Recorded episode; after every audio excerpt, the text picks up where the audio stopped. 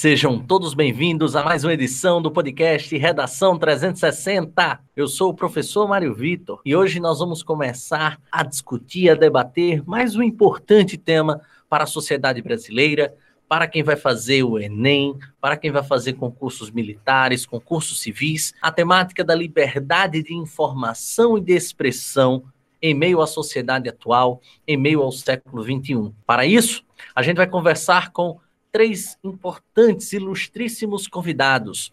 São eles: Júlia Carvalho, jornalista, Júlia Galvão, também jornalista, e o advogado Iago Nunes. De antemão, a gente gostaria de ressaltar a você, ouvinte, que está acompanhando Redação 360 hoje, para acessar o site redacal360.blog.br. Para quem não sabe, o Redação 360 vai ao ar todas as quintas-feiras e todas as segundas-feiras vai também ao ar uma proposta de redação.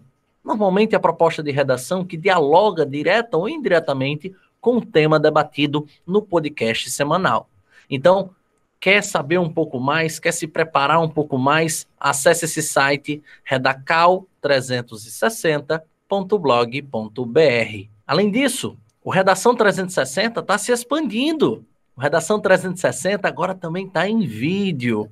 Você quer acompanhar o Redação 360 em vídeo? Entre no site retamais.sambaplay.tv. Lá você pode acompanhar as nossas dicas sobre como pensar fora da caixinha para escrever uma boa redação, sobre quais são as regras do jogo, ou seja, sobre quais são as formas e técnicas de correção aplicadas pelo corretor do Enem na sua prova e aplicadas por corretores de concursos também nas suas provas. Você também pode acompanhar vídeos ligados à preparação do Enem, do Exame Nacional do Ensino Médio, de concursos de carreiras policiais, de concursos de forma militar, de concursos civis, para a OAB, enfim, todo um leque de conteúdos bem interessante você vai poder acompanhar no Reta Mais. Então, quer conhecer? Acesse o site retamais.sambaplay.tv TV. E agora, passados os jabás iniciais, a gente chama aqui os nossos convidados a se apresentarem, a apresentarem mais ou menos o que estão fazendo hoje, durante esse período de isolamento, as carreiras e principalmente como nós, humanos, seguidores da Redação 360, ouvintes da Redação 360, podemos seguir cada um deles em suas redes sociais. Então, gostaria de chamar a jornalista Júlia Carvalho para se apresentar e deixar uma mensagem inicial para os nossos ouvintes. Bom dia, boa tarde, boa noite, Júlia. Olá, Mari, bom dia, boa tarde, boa noite, né, para você e para os demais colegas com quem vou compartilhar esse assunto hoje tão interessante, tão importante, né, no debate em imprensa. Meu nome é Júlia Carvalho, sou formada em jornalismo pela UFRN, atualmente eu trabalho com assessoria de comunicação, mas também sou repórter do Futuro das Minas, que é uma plataforma de futebol feminino, enfim, fico muito feliz com o convite, né, de poder contribuir um pouco mais com esse debate. Perfeito, Julinha, um prazer é todo nosso. Bom dia, boa tarde, boa noite, Júlia Galvão. Olá, Mário, boa bom dia, boa tarde, boa noite, né, para você e também para quem está nos ouvindo e também aos nossos colegas que vão acompanhar a gente nesse podcast hoje. Bom, é, meu nome é Júlia Galvão, como você falou. Eu estou me formando em jornalismo pela Universidade de Potiguar. Já trabalhei um pouco com TV, com assessoria de comunicação, com mídias sociais, com jornal impresso. Atualmente estou trabalhando para mim, né? Nessa pandemia agora, estou em casa, trabalhando para mim, com projetos pessoais, e espero que eu possa contribuir um pouco para esse nosso debate de hoje. Com certeza. É um prazer ter Júlia aqui conosco. Para quem não, não, faz ideia, Júlia foi minha aluna né, desde o primeiro ano do médio até o terceiro ano. Né, e é um prazer vê-la brilhando aí com a profissão, com essa profissão lindíssima, riquíssima e que infelizmente hoje é, é, tão, é tão colocada em xeque essa profissão de comunicador, de jornalista, né, daqueles que investigam a verdade e lutam em prol da verdade. Então é um prazer contar com, convosco Julinha. Bom dia, boa tarde, boa noite, Iago Nunes. Olá, professor Mário. Uma grande satisfação poder estar aqui participando e podendo contribuir com um pouco do nosso conhecimento sobre a temática com você, que é uma referência atualmente né, nesse novo tipo de plataforma digital, podcast. Eu sou Iago, é, Iago Nunes, advogado, egresso da Universidade Federal do Rio Grande do Norte. Atualmente estou cursando é, mestrado em Direito Constitucional na mesma universidade e acredito que nossa conversa aqui, que com certeza irá ser muito bem conduzida por você com bastante leveza, a, irá ser bastante produtiva. Obrigado, querido Iago, um prazer imenso ter os três brilhantes amigos e também profissionais conosco aqui nessa edição, nessa mais uma edição do Redação 360. Agora a gente vai seguir um pouquinho para o nosso editorial, tentando mostrar ao nosso público uma forma, uma forma um pouco mais leve de entender essa temática, contextualizar, enfim, toda a nossa conversa. A imprensa é a junção das ferramentas e veículos de comunicação que são responsáveis pelo exercício do jornalismo. A origem do termo vem da prensa móvel, um processo gráfico que foi pesquisado e inaugurado por Johannes Gutenberg em 1440 e séculos depois no início do século XVIII, foi adaptado para fabricar jornais. Os jornais foram o primeiro recurso para uma função social que evoluiu ainda mais posteriormente através do surgimento do rádio, da televisão e da internet. O autor Bira Câmara ressalta a importância do surgimento da imprensa para a sociedade. Segundo ele, principal veículo para a difusão das ideias durante os últimos 500 anos, a mídia impressa interpenetra todas as esferas de atividades humanas. Nenhum evento político, constitucional, eclesiástico, econômico,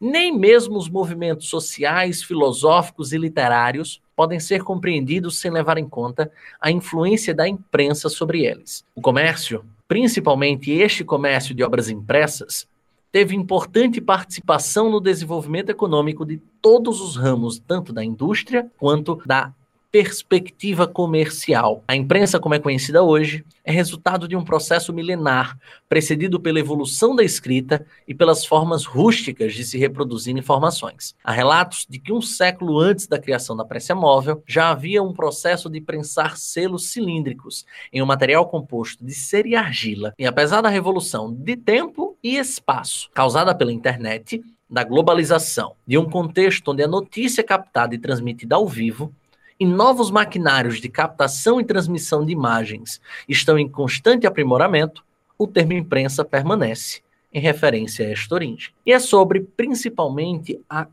forma como essa imprensa se porta hoje, e principalmente a ideia da existência de uma liberdade de informação, uma liberdade de expressão, uma liberdade de imprensa, que vai girar o debate de hoje. Começando pela minha querida Júlia Carvalho, Júlia, você poderia contextualizar um pouquinho mais sobre a história, principalmente dessa imprensa no Brasil?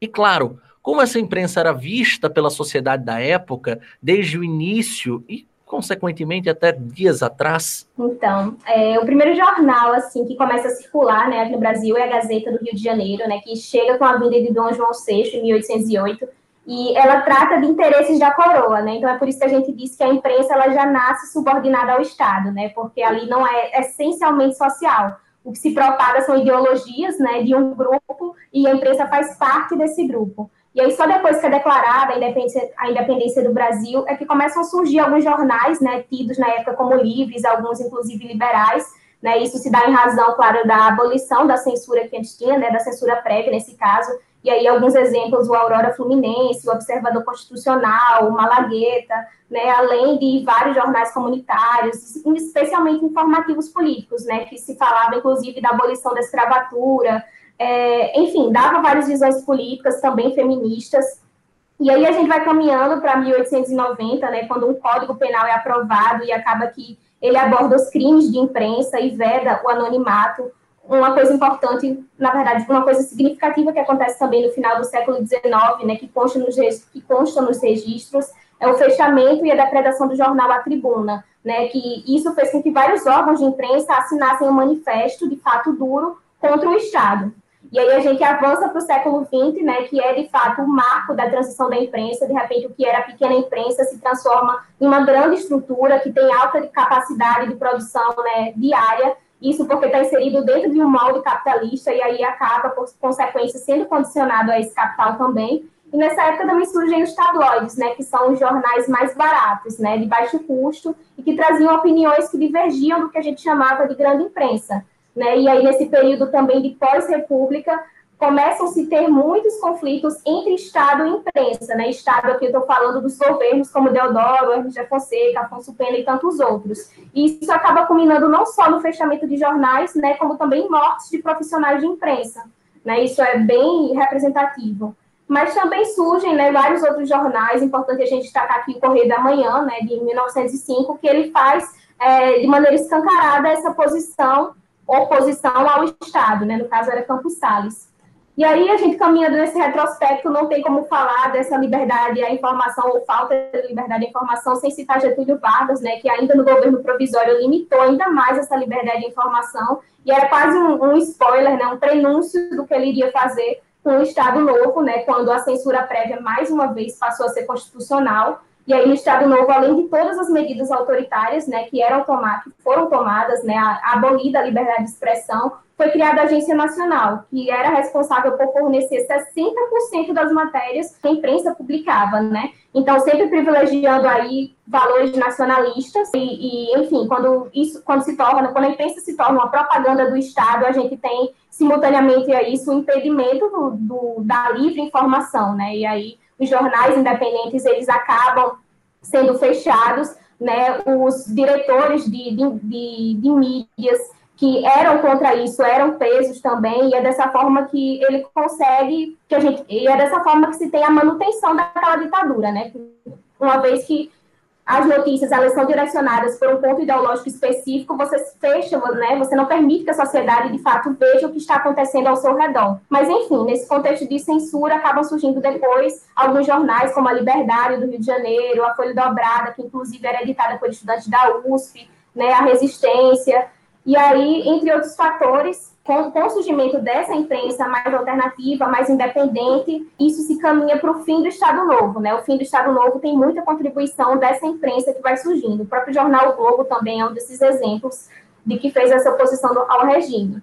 E aí a gente caminha para um período de redemocratização, né? Juscelino Kubitschek chega à presidência e a gente tem, se não uma liberdade, uma aparente liberdade para a imprensa, né? De expressão, de informação, começa, de fato, a aumentar o número de veículos de comunicação, a participação da sociedade nisso tudo aumenta, e claro que em uma certa hora isso incomoda né, a, a uma parcela conservadora da sociedade. E aí a gente caminha para o processo de ditadura militar. Falar de ditadura é importante a gente falar que a imprensa ela foi uma contribuinte, sim, para a articulação do processo de, de ditadura militar, com exceção de um jornal, que é o jornal Última Hora, é, foi o único jornal que não apoiou o golpe militar e por isso mesmo ele foi fechado em 1964, né, pela ditadura militar. E a ditadura militar, enfim, né, foi esse processo cruel de, de censura total, que ficou ainda pior no AI-5. Alguns historiadores dizem que o AI-5 foi um golpe dentro do golpe, né, porque, de fato, o que antes era censura passou a ser censura prévia, e isso fez com que os jornais fossem calados e funcionassem né, sempre a favor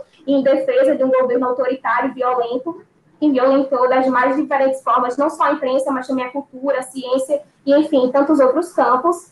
E aí eu vou citar um, um jornalista, agora vou citar o jornalista Rodão Arruda, que ele trabalhou nessa época de ditadura militar, e ele fala, ele tem uma entrevista interessante que ele fala que quando ele chegava na redação, tinha um painel lá com telegramas da polícia, né, que eram atualizados diariamente e que eram coisas sobre as quais as redações elas não podiam falar nesse período de ditadura, né? Isso é muito marcante. Uma das coisas que ele fala é do bispo, né, Dom Helder Câmara, que atuava lá em Olinda, que esse bispo, ele fez, né, de maneira escancarada essa oposição à ditadura, na época ele ia para a Europa fazer conferências e falava sobre atrocidades que eram cometidas aqui no Brasil, e os jornais eram proibidos de citar Dom Helder, de qualquer forma, seja de maneira positiva ou negativa, né, não se podia falar dele, e esse é só um exemplo das várias coisas as quais não se podia falar né? E aí, é, é, enfim, a ditadura inteira ela é toda cruel, mas uma coisa importante de falar da ditadura, né, do jornal Pasquim, o jornal Pasquim é um grande jornal alternativo da época, sucumbiu assim a linguagem jornalística, usava o humor como um elemento de resistência e marcou muito esse período. E aí, com o avançar, né, as novas gerações vão surgindo de jornais alternativos, o, o próprio comportamento da mídia ele vai mudando, vai diversificando a temática, isso é muito importante para que surjam outros tipos de jornais. Alguns jornais se submetiam de maneira muito branda ao que a ditadura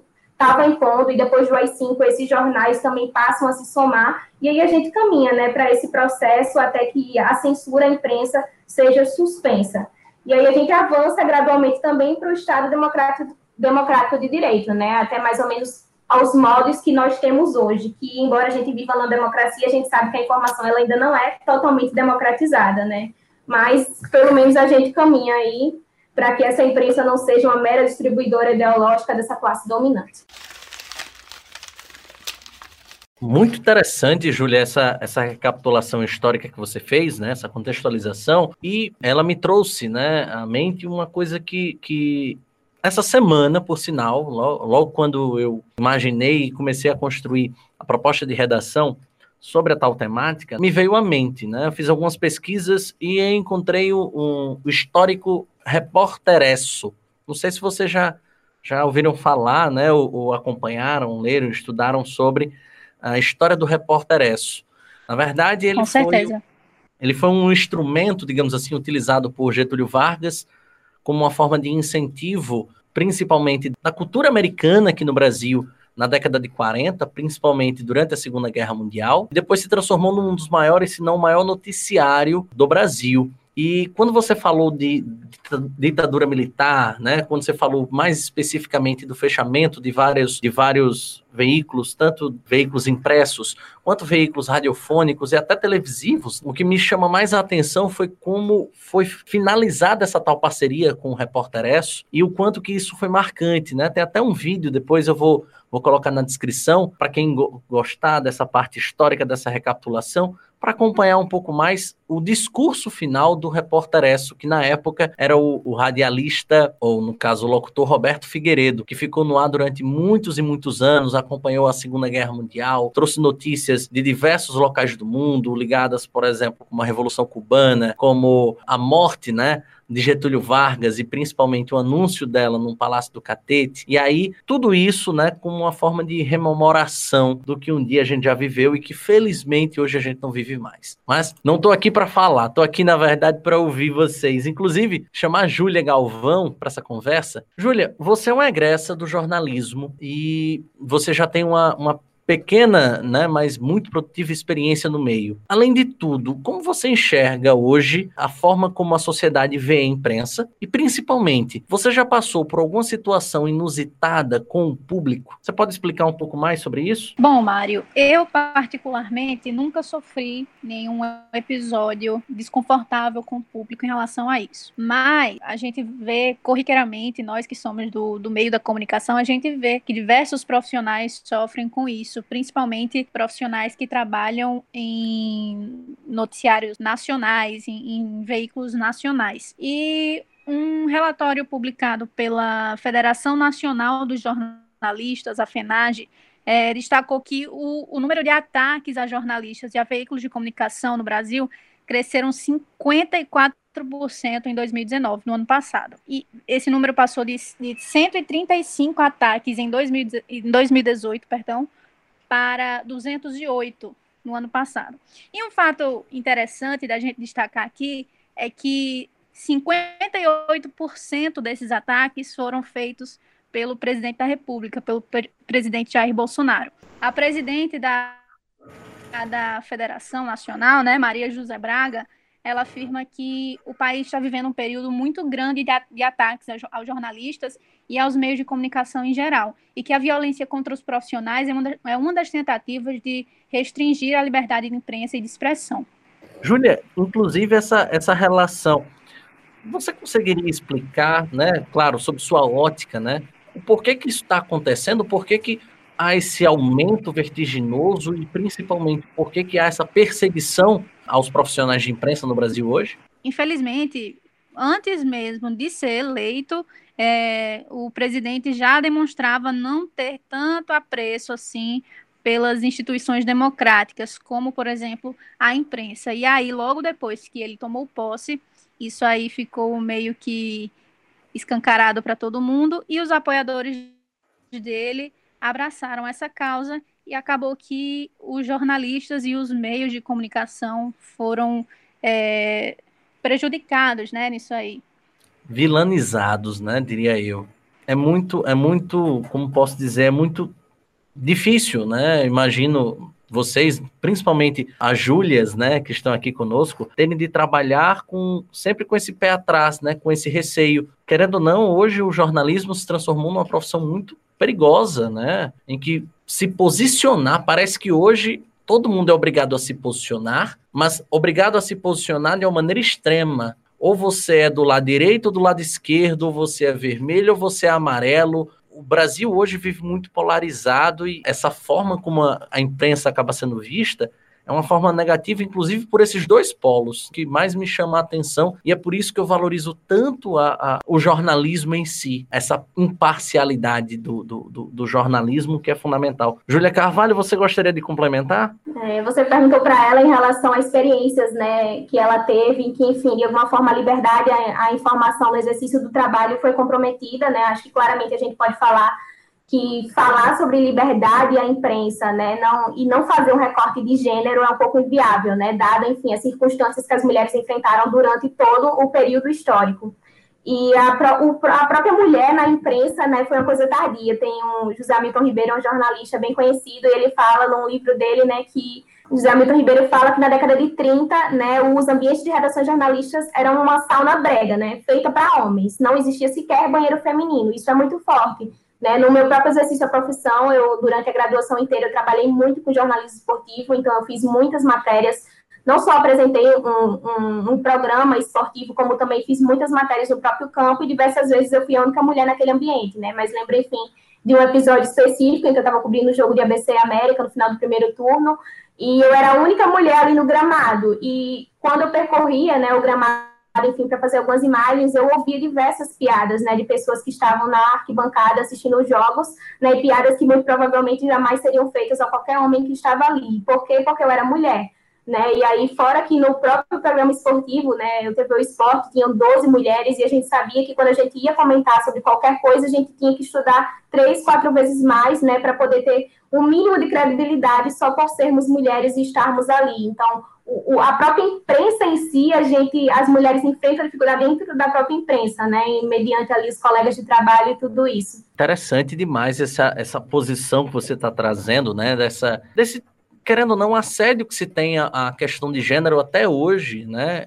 Ah, principalmente nesse meio jornalístico. Eu posso destacar aí também outros pontos aí ligados, por exemplo, a mulheres que sofreram não necessariamente do público, mas sofreram das empresas, né? Tem até uma série na, na Netflix, né, bem famosa brasileira, chamada Coisa Mais Linda, que eles tocam bastante nessa temática, o quanto que a mulher ela tenha dificuldades, por exemplo, em assinar artigos, em assinar editoriais, o quanto que muitas mulheres tiveram de criar homônimos masculinos para serem aceitas no mercado de trabalho, para serem aceitas pelo grande público. Eu acho que é uma coisa que, que, que, precisa ser rompida e precisava já ser rompida há muito tempo. Não, não, não, não é cabível mais uma mulher ser, em tese, né, entre aspas, escanteada do mercado, escanteada do seu ofício, simplesmente pela condição de ser mulher. Estamos no século XXI, por favor.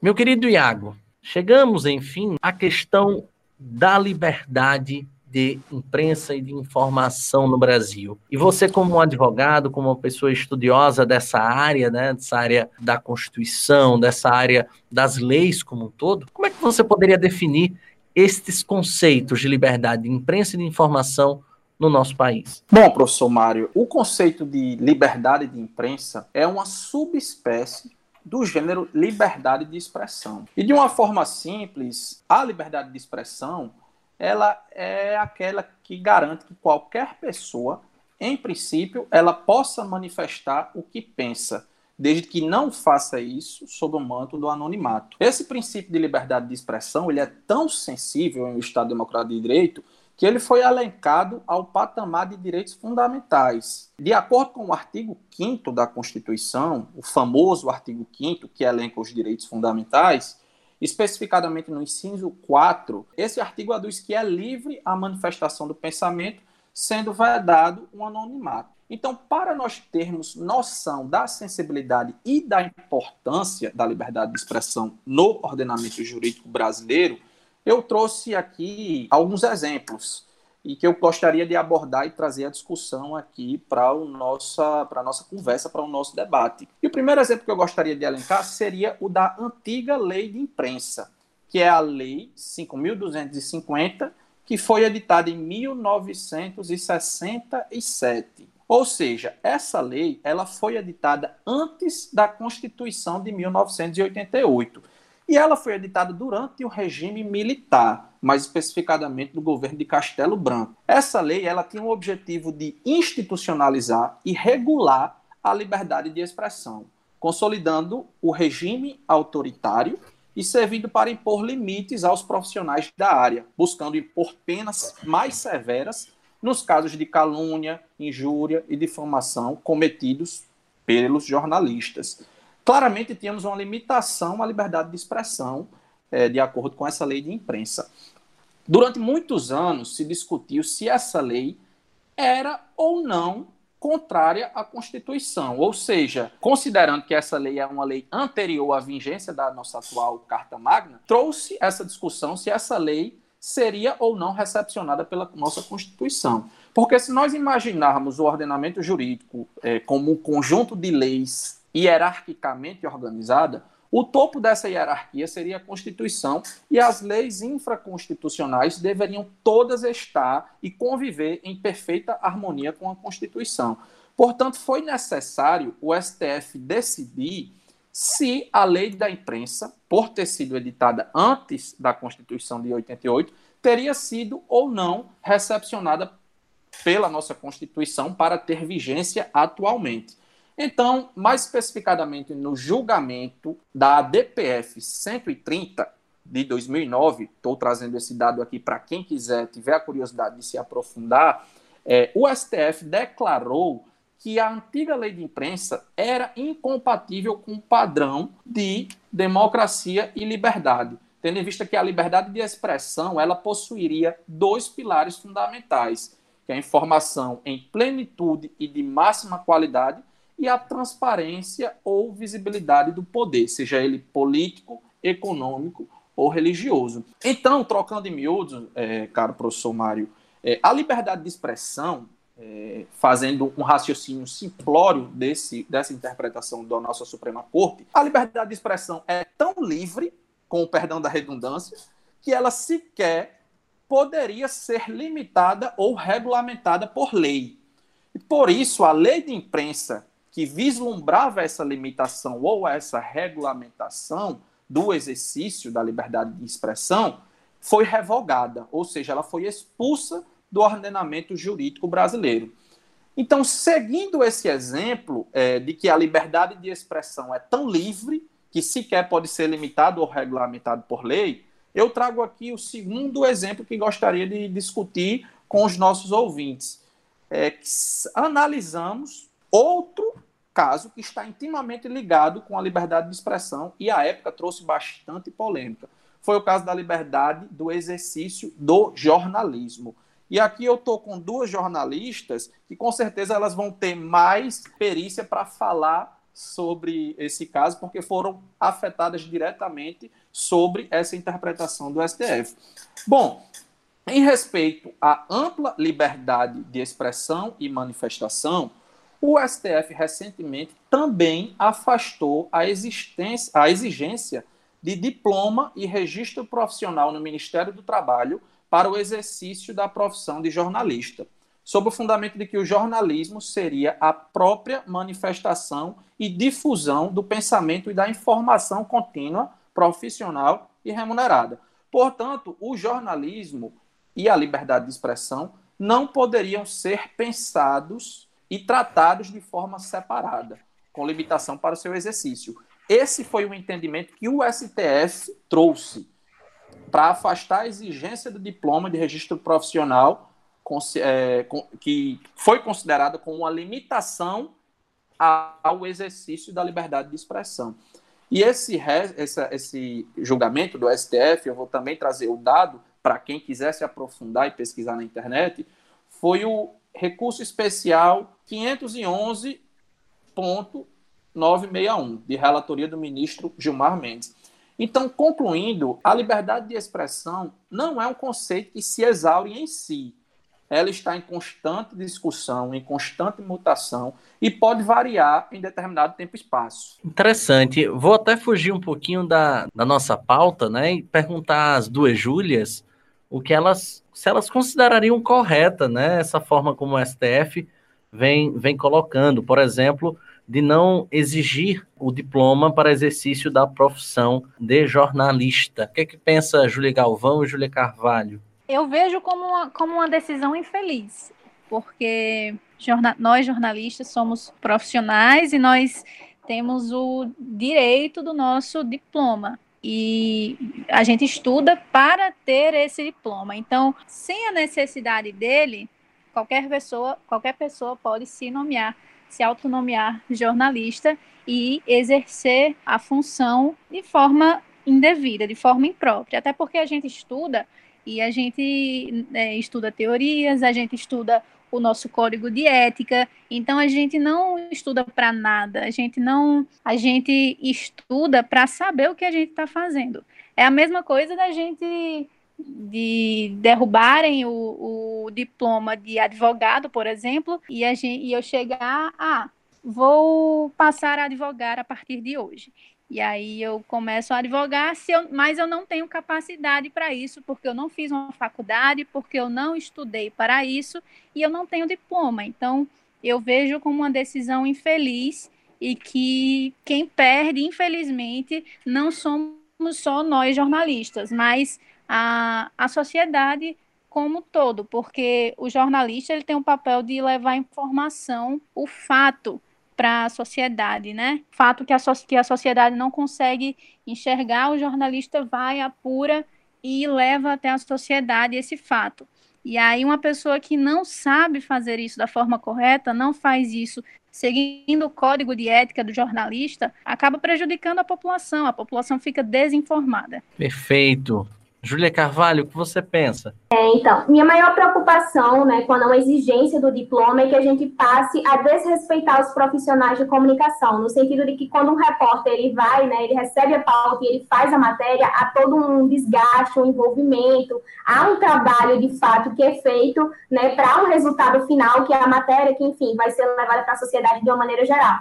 E com isso, né, começa-se a surgir aí nesses meios de comunicação diversas plataformas, enfim, pessoas que também é, se empenham nessas funções de levar informação, mas que acaba sendo um grande Ctrl-C, Ctrl-V, né? Quem nunca fez uma matéria, teve a matéria copiada e se sentiu desvalorizado por isso, né? Porque muitas vezes sequer é mencionado, né, de que aquele trabalho é de outra pessoa. Então, a gente tem que pensar assim, se eu quero ser, né, se eu quero exercer jornalismo sem necessariamente ter passado pela graduação, qual é o meu propósito nisso, né? É ser só mais um, uma pessoa que faz essa, enfim, que copia o trabalho de outra pessoa, vamos usar a palavra certa, né? Que copia, que plagia o trabalho de outra pessoa, né? Ou eu quero realmente fazer diferença, até porque a gente tem inúmeras iniciativas é, jornalísticas que super funcionam, né? E outro, outro ponto que a gente seria muito interessante falar nesse sentido é a democratização da informação. A gente realmente precisa que surjam mais e mais veículos de comunicação, né? A gente não pode falar de liberdade de expressão sem falar de pluralidade de vozes,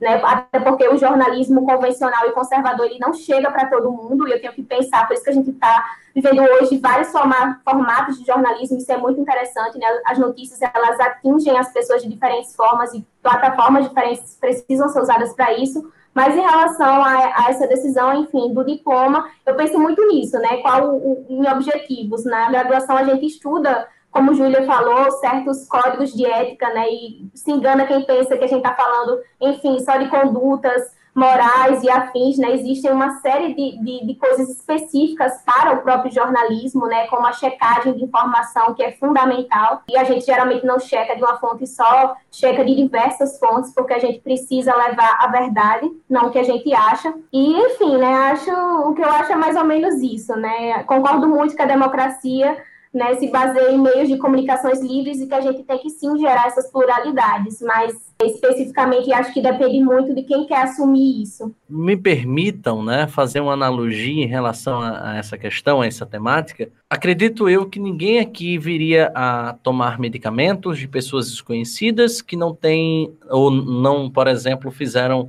um curso como medicina. Não passaram seis anos de graduação, mais dois anos de residência, mais um tempo alto, né, um tempo longo, né, uh, de preparação para um vestibular, enfim. Acredito eu que ninguém queira, por exemplo, fazer uma cirurgia sob as mãos de alguma pessoa que não seja um, um, um médico de fato formado. Mas parece que as pessoas elas não se importam tanto ou não valorizam tanto essa questão da, do jornalismo e de suas funções, a função principalmente social que tem por trás dele. Todo e qualquer jornalismo, acredito eu, né, ele tem por trás uma observância e principalmente uma, um, um valor que nem todo mundo tem a capacidade de transmitir, nem todo mundo tem a capacidade de gerar.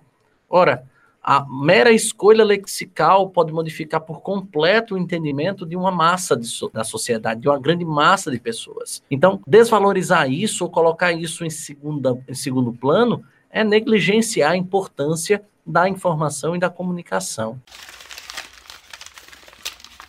Enfim, Júlia, você falou bastante agora sobre essa questão da democratização e vou pegar esse gancho para trazer novamente você para a conversa, perguntando essencialmente sobre como você viu a chegada das redes sociais e a oportunização de novos veículos de comunicação quase que acessíveis a toda a sociedade. Você pode explicar isso para os nossos ouvintes? É, eu acho que sem dúvida, né, a, a, comunicação inteira ela avançou muito. A gente, se a gente, se existe alguém que ainda tinha a ideia quadrada que o jornalismo era só a TV ou só o papel impresso, né, e isso precisa ser atualizado porque diariamente, especialmente graças a esses novos meios de comunicação, a informação ela passa a ser disseminada de diferentes formas, em diferentes plataformas, e a cada dia isso se modifica, né? E isso tem um ponto positivo, né, extremamente relevante, que é o entendimento, né, de que a informação ela não pertence ao diretor do jornal, por exemplo, né, que muitas vezes tem pensamento ideológico que, em alguns casos, ainda é mediado pelo Estado, né, e, e esses novos meios de se disseminar informação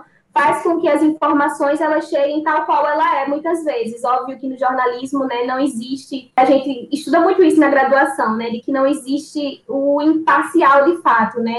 Sempre há um posicionamento, a diferença é que alguns ao leve e alguns em um grau mais elevado, mas enfim, essa, esses novos meios são extremamente importantes. Mas nem tudo é bom, né? Existe uma preocupação específica minha em relação a esses novos meios, porque às vezes a gente acha que isso baixa, né? Que em razão desses novos meios de comunicação que surgiram e da internet, todo mundo está bem informado e não está. Porque quando a gente olha para os dados, o próprio BGE fala que 25% da população brasileira não tem acesso à internet. Então, como é que a gente pode falar em democratização da informação se a gente não está pensando nesses 25%, né? Não existe isso. Então, uma coisa que eu reforço muito, que é extremamente importante, são os jornais comunitários, são as rádios comunitárias. Eu tenho uma colega de profissão, a Mariana Ceci, né, que admiro demais, ela fez uma matéria, inclusive, recente, que mostra que em diversas cidades do interior do Rio Grande do Norte, né, os alunos que estão sofrendo aí com a educação à distância em razão em razão dessa pandemia, estão tendo aulas à distância através de rádios comunitárias. Então, olha a grandeza de uma rádio comunitária, o impacto que essa rádio comunitária tem na vida daquelas pessoas, daquelas crianças. Uma vez eu participei também de um projeto de extensão chamado Trilhas Potiguares, em que a gente foi em um assentamento, né, e a forma de que aquele assentamento encontrou de divulgar informações para as pessoas que não tinham acesso à internet dentro daquela comunidade foi através de uma rádio comunitária. Então, acho muito importante que a gente fale também desses outros meios, porque quando a gente fala muito só das redes sociais, e eu não estou dizendo que elas não são importantes, porque elas são extremamente necessárias nesses processos de informações, de criação de, de outras plataformas, de pluralidade, como eu já falei, elas são muito importantes, mas quando a gente fala, evidencia muito isso, a gente cria a falsa sensação de que todo mundo é contemplado nesse sentido, né? Então, essa é uma discussão que eu gosto bastante de trazer também. Perfeito, perfeito. Eu acho muito pertinente, muito interessante essa sua referência aí às rádios comunitárias. Eu mesmo não tinha acesso a esse tipo de informação, mas faz todo sentido, principalmente porque a gente ainda vai encontrar muitos recintos aqui no nosso país que não tem nem mesmo acesso à energia elétrica. Imagina a internet. Então, é muito interessante esse tipo de reflexão que você trouxe, Júlia. Agora vamos voltar para outra Júlia, Júlia Galvão. Júlia, enfim, tocando de forma mais direta no tema, no tema de hoje. Você enxerga limites para a sua profissão? Você enxerga, enxerga limites para a imprensa? Para o jornalismo em si? Se você enxerga, quais seriam e por quê? Bom, limites para os jornalistas, sim. A nossa liberdade de expressão vai até onde o código de ética dos jornalistas permite, né? Até onde os direitos humanos permitem. Agora, limites para o jornalismo, não. A comunicação ela é muito ampla, a comunicação social ela é muito vasta, a gente tem muitas possibilidades dentro desse da comunicação em si. E a gente não pode enxergar limites, até porque, como Júlia falou, muitas pessoas ainda, uma parcela da população não tem acesso a, a redes sociais, é, que estão em alta hoje em dia. E então a gente tem que sempre estar tá se reinventando, voltando também, se reinventando em, em meios mais antigos, como rádio, por exemplo, é, até a TV também, que está. O telejornalismo está se reinventando muito, o jornalismo impresso também, ele. Gente, então, assim, a gente sempre está em constante. Eu costumo dizer que o jornalismo é uma metamorfose ambulante, né? Com aquela música porque a gente sempre tem que estar tá inovando e se desenvolvendo, assim como a nossa sociedade se desenvolve. Se Júlia me permite, eu vou discordar um pouquinho dela, porque eu acho que sim, a gente tem muitos limites, né? Acho tem uma pesquisa, um relatório global da Organização Não Governamental Artigo 19, e eles fizeram uma pesquisa entre 161 países né, entre 2015 e 2018 mostra que o Brasil teve a maior, a terceira maior, perdão, a terceira maior queda em indicadores de liberdade de expressão né? Isso, para mim, é uma coisa muito grave. Se a gente olhar ao longo do decorrer do ano de 2018, 137 jornalistas foram agredidos, né? e aí no exercício da profissão, especialmente em cobertura de política, e, sem dúvida, é um dos motivos que cerceiam ainda essa liberdade no exercício da profissão, muito em razão da polarização política. Acho que as notícias que desagradam as pessoas, as pessoas se acham no direito de agredir os jornalistas, né? enfim, o seu trabalho por isso. Um exemplo muito claro disso é o que jornalistas que cobrem a liberdade Brasília tem enfrentado né, nos últimos meses, com apoiadores, enfim, da extrema-direita, que ficam ali aos arredores e que se acham no direito de agredir, não, e a violência não é só física, é verbal também, né, de agredir esses profissionais em razão disso. Então, eu acho que a nossa liberdade ela ainda é muito comprometida, né? Isso é uma coisa que precisa ser discutida, porque muito embora esteja na Constituição, eu acho que, enfim, o, a censura, o autoritarismo, ele nunca vem muito às claras, né? Muitas vezes vem mascarado e vem de diferentes formas. Então, eu acho que liberdade é uma coisa que a gente precisa falar sempre, porque a liberdade ela se ramifica em direitos fundamentais e é o que a gente está discutindo aqui hoje. Iago, você acha que existem limites à liberdade de expressão? No caso, as duas Júlias, né, trouxeram suas vertentes, né, suas, suas posições como jornalistas. E você, como um, um advogado, né, como um estudioso dessa causa, e principalmente, se existir limite para essa liberdade de expressão, como é que o Estado poderia instrumentalizar esse tipo de limite? Bom, professor Mário, você sempre me surpreendendo com suas provocações. Então, eu vou fazer um paralelo com a minha primeira resposta da, da pergunta inicial que você me fez. Eu falei inicialmente que a liberdade de expressão era um direito fundamental, certo? Garantido no artigo 5 famoso artigo 5 da Constituição. Mas é necessário a gente causar uma reflexão aqui, ponderar que nenhum direito fundamental é absoluto. E a liberdade de expressão encontra, sim, limites em outros valores igualmente protegidos pela Constituição. A liberdade de expressão deve ser exercida com responsabilidade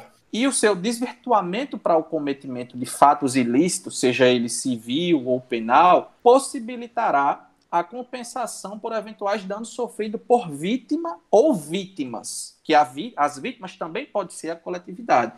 E esse é, inclusive, a finalidade da vedação ao anonimato, que abarca justamente a possibilidade de identificar os responsáveis que cometem tais ilícitos. Um exemplo é, que eu gosto de usar, e um exemplo atual que tivemos mês passado aqui no Brasil, é, acerca do discurso da liberdade de expressão sendo utilizado como manto para cobrir, mascarar, vilipendiar outros valores constitucionais, é, foi o exemplo do acampamento Brasil 300.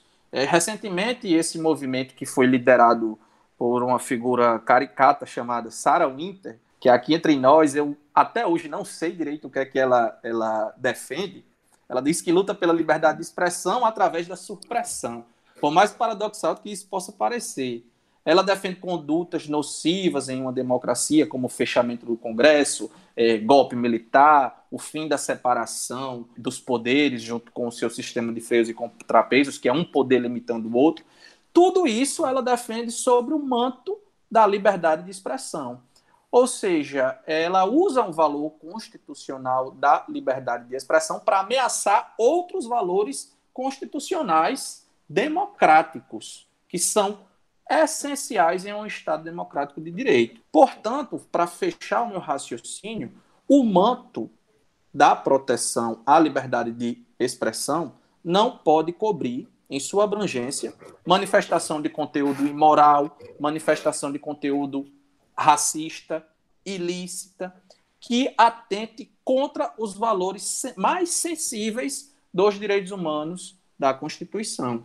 Ou seja, aqui, você, se, você, se vocês estiverem atentos ao que eu venho falando desde o início, eu acabo de entrar em contradição. Porque na minha resposta inicial, eu disse que a liberdade de expressão era tão livre que não caberia ser regulada ou limitada.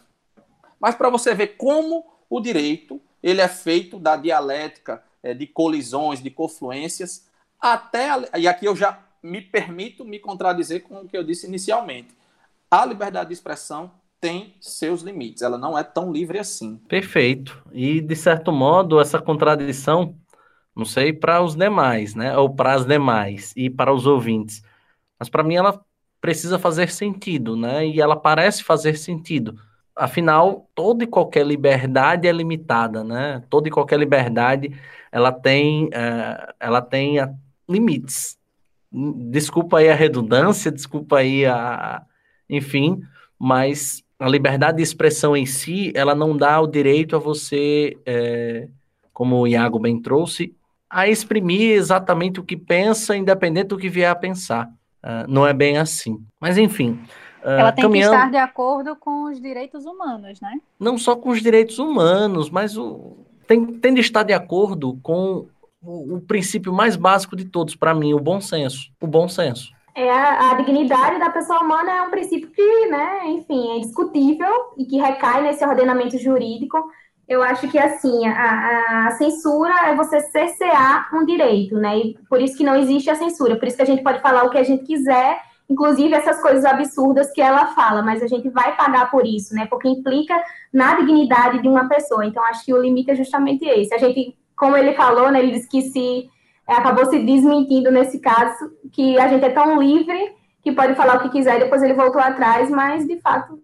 Ai, me enrolei agora, cancela essa parte e falar mais. Eu... É aquele politicamente correto, né? O que está tão famoso agora e que muitas pessoas usam o termo para fazer piada com alguém ou como uma espécie de, de, que significa algo ruim, não é?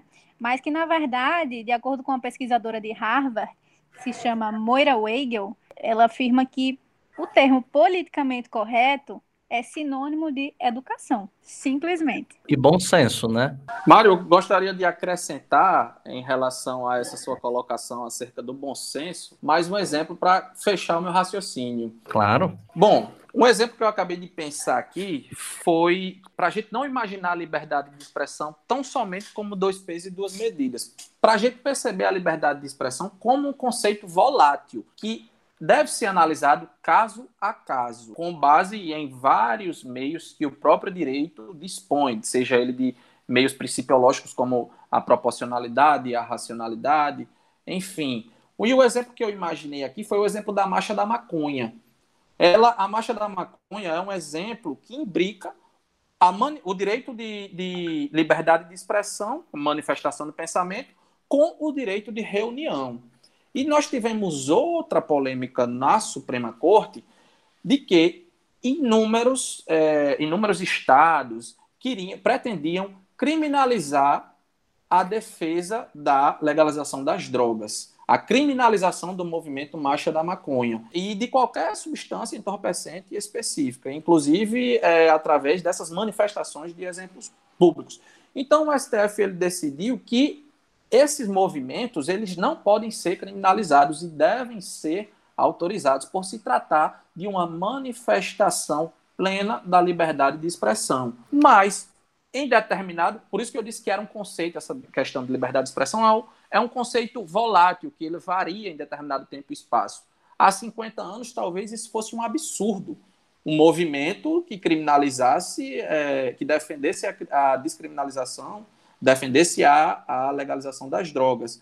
Hoje em dia, o STF já permite isso, entendeu? A mesma, aí, o mesmo fundamento da proporcionalidade para permitir esse tipo de manifestação foi trazido nesse caso que eu também trouxe de Sarah Winter, que ela também se respalda no direito de liberdade de expressão para defender as bandeiras do grupo dela, que são bandeiras a priori é, antidemocráticas, entendeu? Então, esse conceito de liberdade de expressão ele é volátil, ele sempre deve ser interpretado com é, bom senso, com proporcionalidade, com racionalidade, enfim, esse é a mensagem que eu gostaria de trazer, porque o direito não é um sistema engessado. Um direito é um sistema que está em constante mutação. Perfeito, meu querido. Inclusive, a gente está caminhando para o fim do nosso podcast. Quero, em nome de todo o Redação 360, agradecer demais a presença dos nossos convidados que abrilhantaram mais uma edição desse programa e pedir para eles deixarem uma mensagem final para cada um dos nossos ouvintes quem sabe deixando também uma referência literária, cinematográfica, ou até mesmo musical, uma referência cultural que seja para o nosso público. Então gostaria de agradecer oficialmente a Júlia Carvalho e deixe aqui a sua mensagem ao nosso público, Julinha. Ah, Maria, eu que agradeço demais, acho extremamente importante a gente discutir sobre esses assuntos. Se eu puder indicar alguma coisa, né, eu queria indicar primeiro um podcast, né, que foi lançado essa semana, o Ubuntu Esporte Clube, né, que é um podcast aí formado por cinco jornalistas negros que se reuniram e que vão refletir sobre uma perspectiva diferente dentro do ambiente esportivo. Achei super interessante. Como é, o nome? Já Ubuntu Esporte Clube. Legal. É super interessante, fica aí a dica. Queria indicar também um livro chamado Quem Tem Medo de Feminismo Negro, da Jamila Ribeiro, né? De quem gosto muito. Acho que quando a gente fala de liberdade de expressão, a gente tem que também escutar essas pessoas e, enfim, é, garantir essa pluralidade de vozes. Muitíssimo obrigado, Julinha. E agora passar para outra Julinha, a Júlia Galvão, agradecer a sua presença, a sua disposição e pedir aqui para você deixar uma mensagem para o nosso público. Bom, primeiro eu gostaria de agradecer o convite ao professor Mário Vitor, né? Que uma vez professor, sempre vai ser o meu professor. gostaria de, de, agradecer também a, aos colegas de, de conversa, né? Iago Nunes e Júlia Carvalho, pelo papo, que foi tão legal. E gostaria de, fazer a indicação também de um livro. Na verdade, é uma trilogia, são três livros da autora Jan P. Sasson. Eu não sei se tá certa a pronúncia, mas o primeiro livro é Princesa e o segundo, que é o que eu tô lendo, é As Filhas da Princesa. Fala sobre, a gente tá falando sobre liberdade de expressão, liberdade de imprensa e ela fala justamente sobre a falta de liberdade das mulheres muçulmanas na Arábia Saudita. Para quem está querendo ler um pouquinho mais sobre, sobre isso aí, quer conhecer um pouquinho mais do, da, do islamismo, dessa religião que a gente conhece tão pouco aqui no nosso mundo ocidental, vale muito a pena a leitura. Agradecer também ao meu querido amigo Iago Nunes, e pedir para ele deixar também essa mensagem final ao nosso público. Bom, professor Mário, foi uma imensa satisfação poder estar aqui compartilhando nessa plataforma com vocês as nossas experiências acerca dessa temática. Agradecer demais a Júlia, Júlia Galvão e Júlia Carvalho, por agregar bastante conhecimento prático, teórico com a nossa discussão. Sem dúvida, foi uma grande experiência enriquecedora trazer o ponto de vista de duas jornalistas que são extremamente promissoras em suas profissões. Quanto à indicação, professor Mário, você sai no meu calo, viu? Porque você sabe que se eu for indicar aqui filme, livro, a gente vai passar a tarde todinha conversando aqui. Mas eu gostaria, eu gostaria de, de de indicar um filme que, à época, quando eu assisti, é um filme da década de 90, que me, me marcou muito sobre essa temática. O nome do filme é O Povo contra Larry Flint. Esse filme, ele conta a história de Larry Flint, que é o criador de uma revista, e aí o tema é mais sensível. Essa revista é uma revista pornográfica chamada Hustler. Era uma versão mais esdrúxula, mais radical da famosa Playboy. E essa revista, quando foi, é, foi posta em circulação nos Estados Unidos na década de 70, ela foi proibida de ser circulada. inclusive, Larry Flint, eu não vou, vou tentar não dar spoiler, certo? Para despertar a curiosidade dos nossos ouvintes, porque quando é, tem vários amigos meus é, que falam que eu dou muito spoiler, mas enfim. Então, é, professor Mário, o Larry Flint, ele travou uma luta ferrenha do, até chegar à Suprema Corte dos Estados Unidos para permitir que sua revista entrasse em circulação nos Estados Unidos. Ele, essa discussão ela é, tida, ela é tida no livro com muita clareza em relação ao tema de liberdade de expressão, a liberdade de, de manifestação, entendeu? E aí esse livro, ele, esse filme, perdão, ele faz uma ponderação entre os bons costumes e a liberdade de expressão. E seu caso ele virou referência na justiça norte-americana em processos que envolvem a liberdade de expressão. E minha segunda e última indicação é a gente aqui já está entrando mais em uma, um lado radical, extremo, um exemplo esdrúxulo, que é o documentário que eu acredito que esteja, é, esteja disponível na Netflix, é Je suis Charlie, que conta justamente a história daquele atentado que ocorreu na França em 2015 contra o jornal Charlie Hebdo. Charlie Hebdo. Charlie Hebdo, perdão, meu francês não anda em dia não.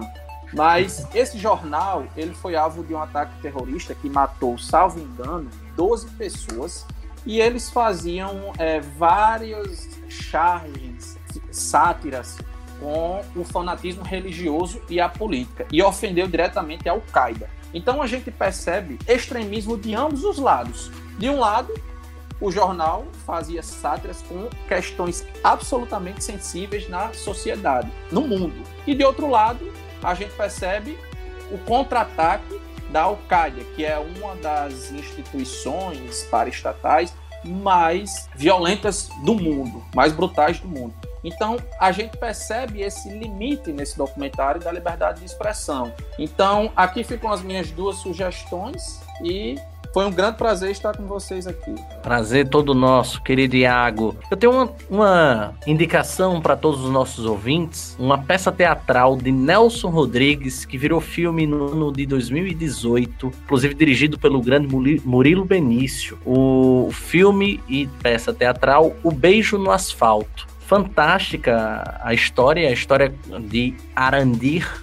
Arandir, para quem não sabe, era é o protagonista da trama. Ele é um jovem recém-casado, ele é negro, uh, vivia no Brasil nos anos 50, recém-casado com uma, com uma menina branca, filha de um cara um, tipo um coronel da sociedade, um cara muito importante, muito rico. E esse pai não, gostava, não gostava não só do Arandi, como não fazia, não fazia como é que eu posso dizer? Não fazia gosto de fato pelo seu casamento com sua filha. E aí aconteceu um episódio, né? Um Arandir acabou por acudir um homem que estava no seu leito de morte, no meio do asfalto, no meio da rua, e esse homem lhe fez um, um pedido diferente. O último pedido da vida dele foi um beijo. E aí Arandir foi deu um beijo na, na boca deste, deste homem que falecera nos seus braços. E aí aconteceu uma coisa terrível na vida de Arandir. Um jornalista sensacionalista tirou a foto, levou essa foto para o jornal, publicou-a. Essa foto ganhou grandes grandes traços, né, no Brasil afora, grande repercussão Brasil afora, e o pior, o cara que havia morrido nos braços de Arandir era um grande, era um grande, como posso dizer, um grande bandido. E aí Arandi passou o restante do, do filme, o restante da saga, tendo de responder às formas como a sociedade começou a o ver como se fosse amante daquele cara, como se fosse de uma mesma facção, como se o Arandi de fato fosse um bandido. E aí a gente percebe o poder do jornalismo e como um mau jornalismo pode acabar com reputação e com vidas. Aliás, uma má notícia, não é nem um mau jornalismo uma notícia mal feita, mal, é, mal especulada, mal difundida pode acabar com a reputação e com vidas. Então, essa mensagem aí é muito interessante, embora seja um filme muito antigo, no caso, uma peça teatral muito antiga, de um autor muito polêmico, que é Nelson Rodrigues, mas ela incita uma reflexão muito bacana. Quem puder aí acompanhar, com certeza vai assistir a um grande filme. E é assim, gente, que nós nos despedimos de vocês. Chamando a atenção mais uma vez para você acessar o site retamais.sambaplay.tv. Lá você pode acompanhar o Redação 360 também em vídeo e melhorar suas redações. E é assim que a gente finaliza. O nosso muito obrigado e até a próxima.